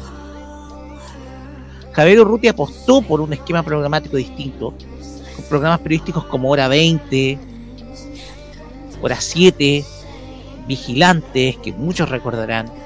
Obviamente está el, el matin- Hola Chile en su parte matinal, o el inefable Intrusos. Entonces, el tema es que la red tenía un esquema que era interesante. Pero hay algo que pasó, pero eh, y hay algo que pasó y pasó el 2015, por ahí el- fue por ahí el 2015 donde todos esos proyectos nuevos que salieron se fueron terminando de a poco. Lo que te habla de que el esquema que intentó probar Javier Urrutia ya no estaba resultando, a pesar de que era un esquema bien intencionado.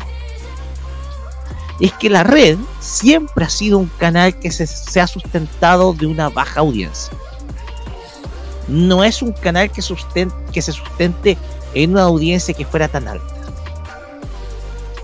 Entonces el proyecto de Víctor Gutiérrez en un principio era súper interesante.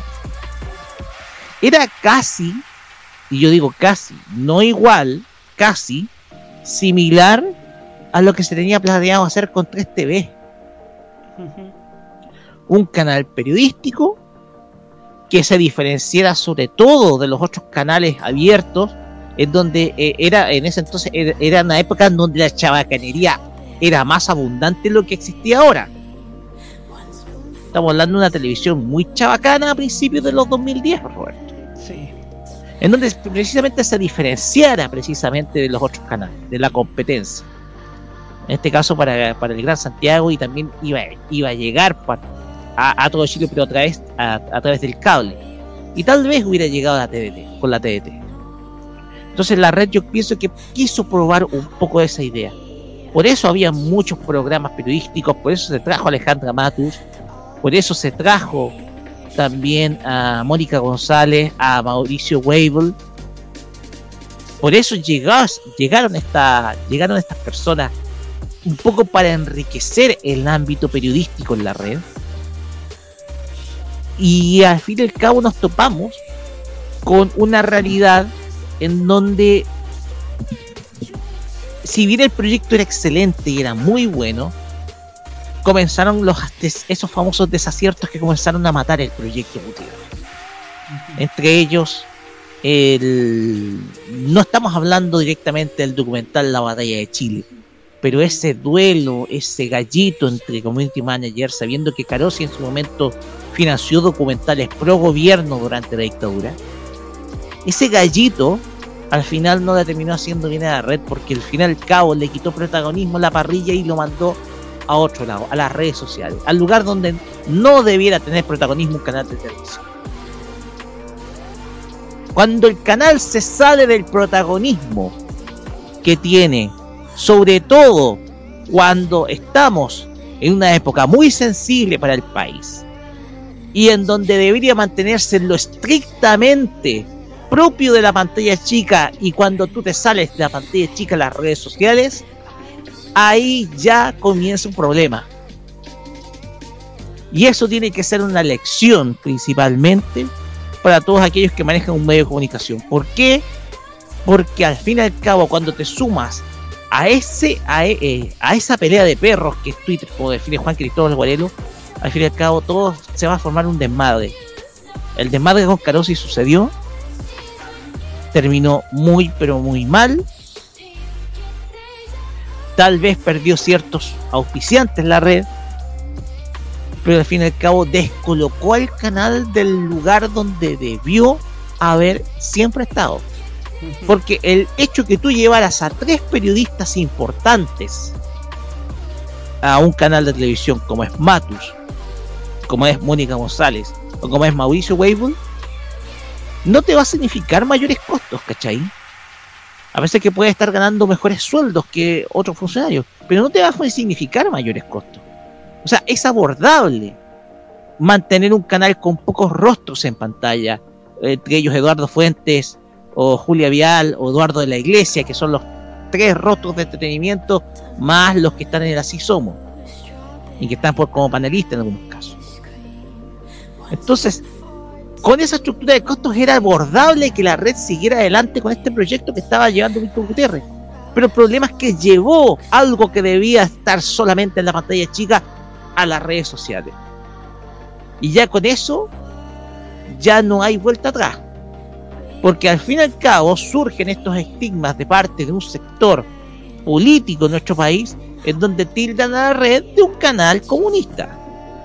Así como lo tildaron a Chilevisión en su momento a finales de los 90, por mostrar reportajes muy incómodos y en contra del, del modelo libre mercado en Chile, que era lo que hacía precisamente Chilevisión a finales de los 90 con sus programas como Las Vueltas de la Vida o Chile a Medias, en donde te mostraba el peor lado del capitalismo chileno. Y ojo, en ese entonces era conducido por Fernando Villegas, un Villegas muy distinto al que conocemos hoy día. Entonces, Chilevisión, en ese entonces, cuyos costos eran muy menores a los de los canales grandes, igual se le ingenió para hacer programas que eran incómodos precisamente para el Estado. La red intentó hacer lo mismo, pero aquí el mecanismo de funcionamiento ya no tenía vuelta atrás con esa pelea entre Community Manager, que era penca, digámoslo. Pero eso te habla que un canal puede funcionar con una estructura de costos baja. Puede hacerlo. Lo puede conseguir. Entonces, la cuestión acá es que la red llevó algo que no debía haber llevado, que era una temática a la pantalla chica, a la, eh, que debía estrictamente llevarse a la pantalla chica a lo que eran las redes sociales. Y las redes sociales, obviamente, sabes cómo van a terminar, cómo todo va a terminar ahí.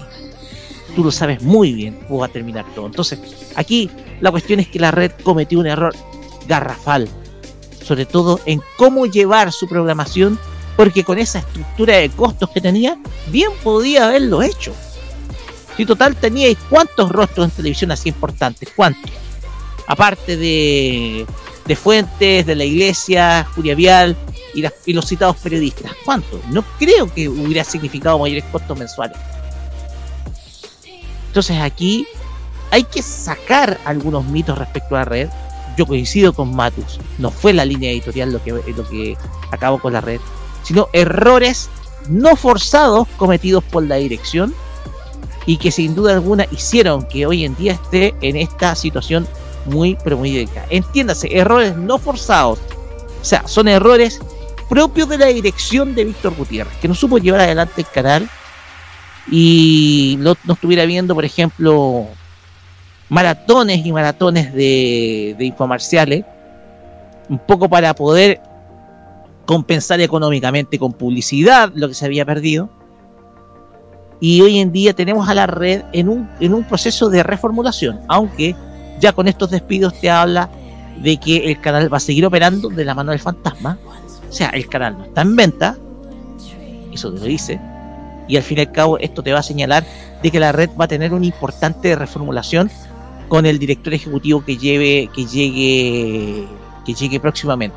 Aquí yo creo que nada de cambio. Tenemos que estar atentos a quién podría llegar qué nombres podrían sonar eh, como director eh, de la red no creo que Javier Urrutia pero Javier Urrutia está con, la, No. con los antecedentes manchados con eh, Con, lo, con, eh, con, el- con con lo la red, con lo de Canal 13, con la filtración. Exactamente. Con todas las filtraciones que ha dado, eh, hay nombres que están eh, simplemente vetados y podrían incluso llevar a, a que la red caiga en un precipicio mayor. Hay que estar atentos a quién podría llegar, eh, qué cambios podrían venir, pero yo pienso que la red podría estructurarse bien con un esquema que tenía Chilevisión a, fi- a finales de los 90. Era un esquema completamente alternativo de televisión que funcionaba con bajo rating, pero sí funcionaba sí funcionaba. Y eso te lo podría demostrar varios programas que difundía Chilevisión a finales de los 90 antes que tuviera su proceso de expansión en los 2000. Ya va a cerrar. Muchas gracias. Muchas gracias, Roque Espinosa. Eh, vamos a leer los comentarios porque yo tengo una reflexión, pero primero quiero leer los comentarios. Dice aquí aquí Videoteca MTP. Esto de que Zapping Channel haya cubierto esta lista de la crisis sí que es novedad. Y lo hizo al estilo de Crónica TV porque esto es imitar la televisión argentina pero bien. Se imitó bien. eh, Esta jugada de Zapping, ¿no? Biblioteca MTP también nos dice que faltó la opinión de Nicolás Eduardo López sobre esta lista de la red. Ojalá vuelva la próxima semana. Ojalá. Biblioteca MTP también nos dice, solo esperar que lo que salió de una de la reunión entre el sindicato y la gerencia sea una realidad y no uno de los tantos voladeros de luces que se vinieron escuchando desde que estalló la red huelga.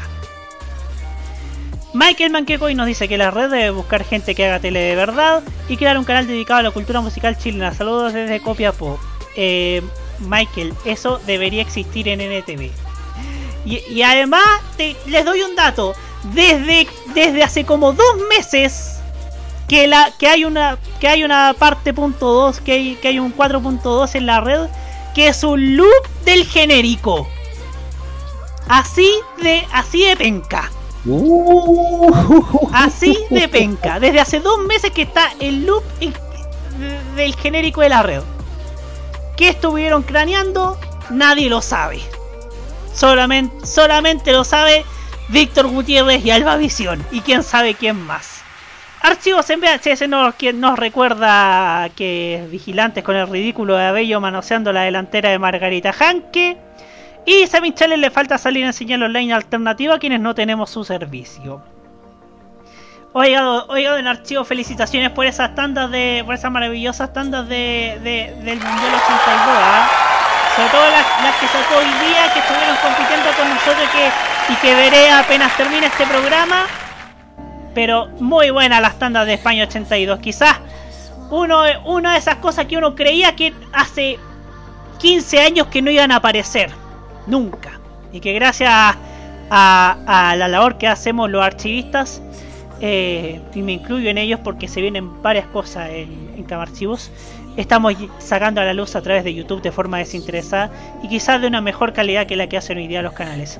Y voy a la Sí, de reflexión. Sí. Yo quiero, yo quiero mencionar ese detalle porque lo vi ayer el, el archivo de España 82 ya lleva para sacar muchas conclusiones al respecto y de hecho lo vamos a lo quiero conversar por interno con Hugo Cares porque yo tengo también una doble interpretación al respecto de lo que había lo que pasaba en esa época porque ya un po- disculpen que me desvíe el tema pero nunca antes en Chile se había hecho una cobertura tan grande para cubrir un evento deportivo como fue el Mundial de España 82 nunca entonces, eh, hay eh, varios elementos que uno puede especular, porque uno puede ver los- el presupuesto que manejó el canal. Y ojo, en plena, los canales, sobre todo en plena crisis económica en el 82. Consideremos ese detalle. En plena crisis económica del 82 se había acabado la plata dulce en Chile. Había que pagar la deuda con el. eh, había que pagar la deuda externa. Y Chile no la logró pagar. Efectivamente. Ahora sí, mi reflexión y lo que lo que dijo Alejandra Matus de que a la red no la hundió la línea editorial va en lo que de- decía lo que dije yo hace varios programas en referencia a una crítica que se le ha hecho a, las personas que seguimos este caso quizás de forma muy muy constante respecto a que poco menos que criticábamos a la red porque no queríamos canales de izquierda, porque estábamos traumatizados con Telesur y estábamos traumatizados con C5N de Argentina. La diferencia es que Telesur es un canal creado para promover las ideas del gobierno bolivariano de Venezuela.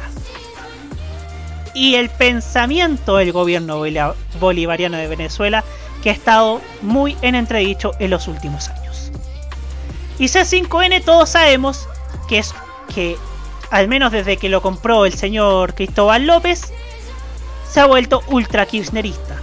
Y, y hubo un tiempo en que les fue bien. Pero se atrincheraron mucho y hubo y, y hasta llegaron a pelear con otros canales de noticias y, y obviamente un canal así no puede ser rentable. Yo soy de la idea de que tienen que haber canales de derecha y de izquierda. Pero dentro de esa misma concepción política, de esa libertad editorial, que incluso está consagrada en la Constitución tanto en la tanto en la antigua como la, la que se va a plebiscitar el 4 de septiembre. Esta esta libertad editorial debe debe crearse con responsabilidad. Siempre con responsabilidad, profesionalismo, rigor y ética. De hecho, tengo entendido que en varios, varias escuelas de periodismo se imparte clases de ética. Se imparten clases de ética periodística. Que una cosa es que a algunos les falte, pero otra cosa es que se las ponga en práctica. En ese sentido, dentro de las legítimas diferencias hay que entender que no todos pensamos igual. No todos pensamos lo mismo. Y a esas personas hay que escucharlas también. Pero hay que escuchar a las personas que saben responder y que saben sostener una idea. Y no al que grita más fuerte y no al que cuando Dante sabe que está perdiendo la batalla de las ideas, llega al insulto. Esa no es la idea. Y esa y de eso adolecen tanto los medios de derecha como los medios de izquierda. Y yendo a los extremos, como, los, como el medio más libertario, tanto como el medio más octubrista. Acá lo, se, lo que se pide, ni más ni menos, es diversidad de opinión y responsabilidad periodística y responsabilidad programática y editorial. Nada más ni nada menos. Vamos a la música, nos vamos con lo nuevo de Mon Laferte, ¿no? Aunque te mueras por volver. Aunque te mueras por volver. Y ya seguimos para cerrar la cajita por el día de hoy con las reflexiones finales. Ya volvemos.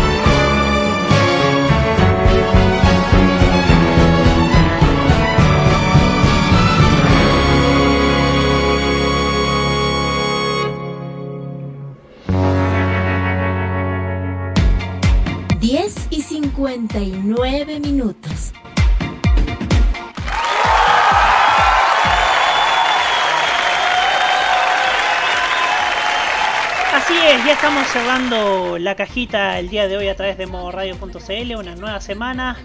Esta semana tuvimos una noticia positiva y una noticia negativa, pero siempre buscándole el lado el lado reflexivo a todo a todas las buenas o malas decisiones que toman nuestros medios de comunicación. Y vamos a cerrar este programa como siempre lo hacemos, reflexionando ahora en un tono bastante bastante emotivo junto con Hugo Cárez Navarro. Hay un. Tengo un reclamo. Tengo un reclamo, Roberto. A ver. No me gusta reclamar, pero este es mi espacio, mi tribuna. Anoche me acosté tarde, a las una. Cosa rara para mí. Pero sepa que hasta antes de las una, Televisión seguía transmitiendo su estelar después. Su estelar, su programa más importante en este momento que está en sus fases finales, tengo entendido. Y con sus fases finales en vivo, algo que es bastante raro en la televisión chilena actualmente. Pero hay algo que me preocupó mucho y es que los programas están terminando a la una de la, a las una de la mañana, los programas estelares, no estamos hablando de los programas de segunda franja. Que se estén acabando a la una de la mañana significa ya algo que tiene que preocupar mucho. Porque los canales se lamentan de que sus espacios más vistos apenas alcanzan los 15 puntos. Los 15 puntos, ya nadie alcanza los 16, ni siquiera los 20. Los 15. Pero si tú estás poniendo los programas a las 11 de la noche, como lo estoy viendo ahora en ciertos canales, se justifique le vaya a pedir a la gente que tiene que levantarse a las 6 de la mañana para trabajar, que se quede hasta las 1 de la mañana viendo un programa de televisión. Esto no puede seguir así. Ya basta. Yo sé que no se pueden interponer, eh, no se puede presionar a los canales de una manera legal, pero como lo dijo Roque anteriormente, acá tiene que haber un poquito de ética con el televidente. Tiene que haber un poquito de ética con que las personas no solo, si quieren, tienen que desarrollar su vida, tienen que desarrollar eh, una larga trayecto laboral, un largo trayecto para volver a sus casas y más encima para estar expuesto a una hora y media, una hora cuarenta y cinco de noticias, si le podemos llamar como tales. Para que la franja estelar recién comience a las diez y media y a veces a las, 11, a las 10.45. Ya han pasado 10 años, 12 años y creíamos que esto iba a ser algo momentáneo y no fue así. Y la gente tiene que entender que esto no es correcto. No es correcto para la propia integridad física de las personas, porque ver tele hasta la 1 de la mañana no creo que sea muy aconsejable. Mu muchas gracias, Hugo Cares. Roque Espinosa, su turno. Gracias, Roberto. Esto tiene que ver, si bien no tiene mucho que ver con televisión, esto tiene que ver precisamente con lo que pasó anoche en CN Chile, el programa Tolerancia Cero con el, con el señor Mario Weisblut. Yo escribí un tuit hoy día en la mañana eh, que dice lo siguiente: una lección de no solo cómo, de no solo de cómo pillar a un mentiroso, sino de cómo se mancillan y deshonran los símbolos del rigor y el intelecto académico solo por tener ansias de figuración. Whiteflood es un claro ejemplo de ello. ¿A qué me voy con esto? La televisión, como ustedes saben, tiene el deber de comunicar con la verdad. Tiene el deber, entiéndase. Y los protagonistas de la noticia también tienen el deber de comunicar con la verdad, pertenezcan o no pertenezcan a la industria, pero están invitados. Y están en una pantalla para poder informar y comentar y analizar. Lo del señor Weisblum anoche fue vergonzoso. Y remitiéndome a lo que dije, yo me pregunto, ¿cómo reaccionará la Universidad de Wisconsin, donde se doctoró, al ver tales declaraciones? Y me extiendo. ¿Cómo reaccionará la Universidad de Harvard al ver las declaraciones del senador Cast? Cuando se mancillan los símbolos del rigor intelectual, es ahí donde te das cuenta de que al fin y al cabo, instituciones tan prestigiosas como las dos mencionadas, Harvard y Wisconsin, hoy en día tienen que estar rojas de vergüenza al ver cómo se están comportando dos ex alumnos que solamente por ansias de figuración hoy en día están deshonrando símbolos del rigor intelectual que cualquier persona desearía tener. Con eso termino. Muchas gracias, Roque. Ha sido una semana en donde en donde ha sido bastante buena. Finalmente terminó bien para la televisión.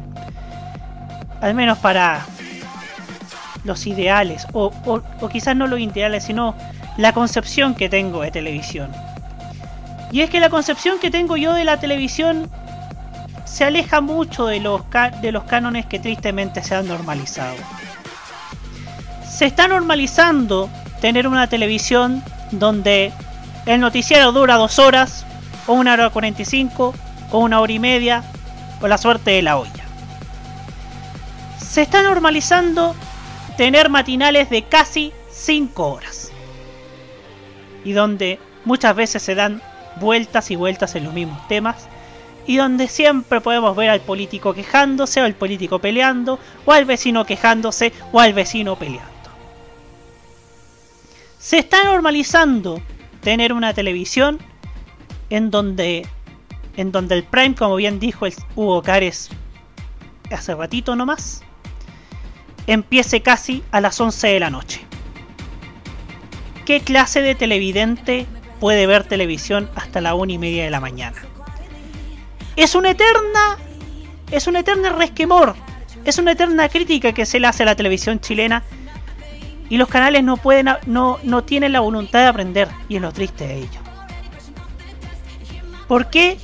Porque se está normalizando, tristemente, tener una televisión tercermundista. Se está normalizando la presencia de ciertas figuras. Se está normalizando eh, estas malas prácticas o, o estas copias entre sí, lo que habla de una mediocridad de nuestra tele. Se está normalizando tener, en definitiva, una televisión absolutamente tercermundista. Y honestamente, Chile ya no está para eso. No está para eso. Chile está para cosas mejores. Al menos este Chile no es el Chile que pretendía que pretendía mostrarnos en 1980. No es el Chile de los 90, está claro. Está claro que esos códigos no pueden volver. Quizás los códigos de los 80 que era traer artistas para mostrar un país próspero, un país que, que iba bien y que a mañana le iba a, ver le iba a ir mejor. Yo creo que se puede reflejar al Chile de hoy. Se puede reflejar al Chile de hoy con los códigos del Chile de hoy. Y, y hay algo que dijo Nicolás Eduardo López que no está acá, que espero que esté la otra semana, que va en ello, que tiene que, que la televisión es callampera, la televisión chilena ha sido callampera. Y tiene que venir hasta la Unión Europea de Radiodifusión a hacer un festival para intentar, en la medida de lo posible quizás, cambiar esa mentalidad tan chabacana que tiene la televisión latinoamericana que se forjó desde fines de los 90, que era una televisión vinculada a la prensa rosa, una televisión vinculada a la pelea de turno. Quién sabe con qué fines. Las noticias que hemos sabido de TVN son buenas y van en el sentido de que la televisión pública debe guiar, como tantas otras veces, a la televisión chilena una televisión de primer mundo. Una televisión de primer nivel.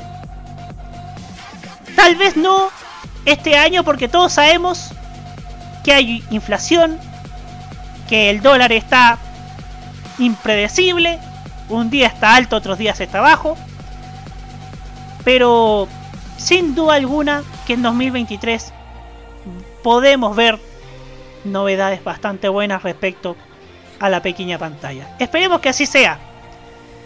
Yo la verdad no quiero volver a los tiempos donde un tongo, una polémica, una pelea de faldas defina defina la calidad de un, de un programa o de una industria completa. Porque ya lo hizo una vez y terminó todo como terminó.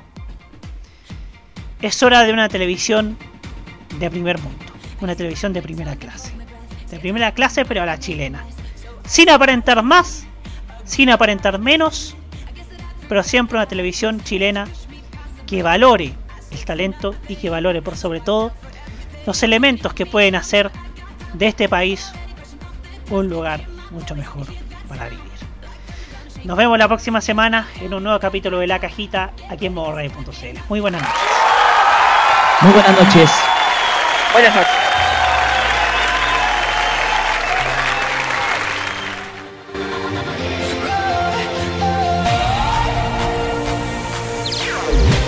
Opiniones emitidas en este programa son de exclusiva responsabilidad de quienes las emiten y no representan necesariamente el pensamiento de modoradio.cl.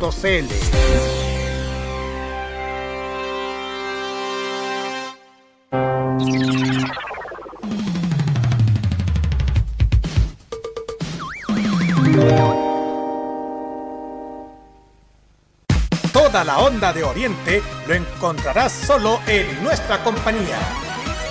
Vive la onda friki en la compañía de Modo Radio. Programados contigo.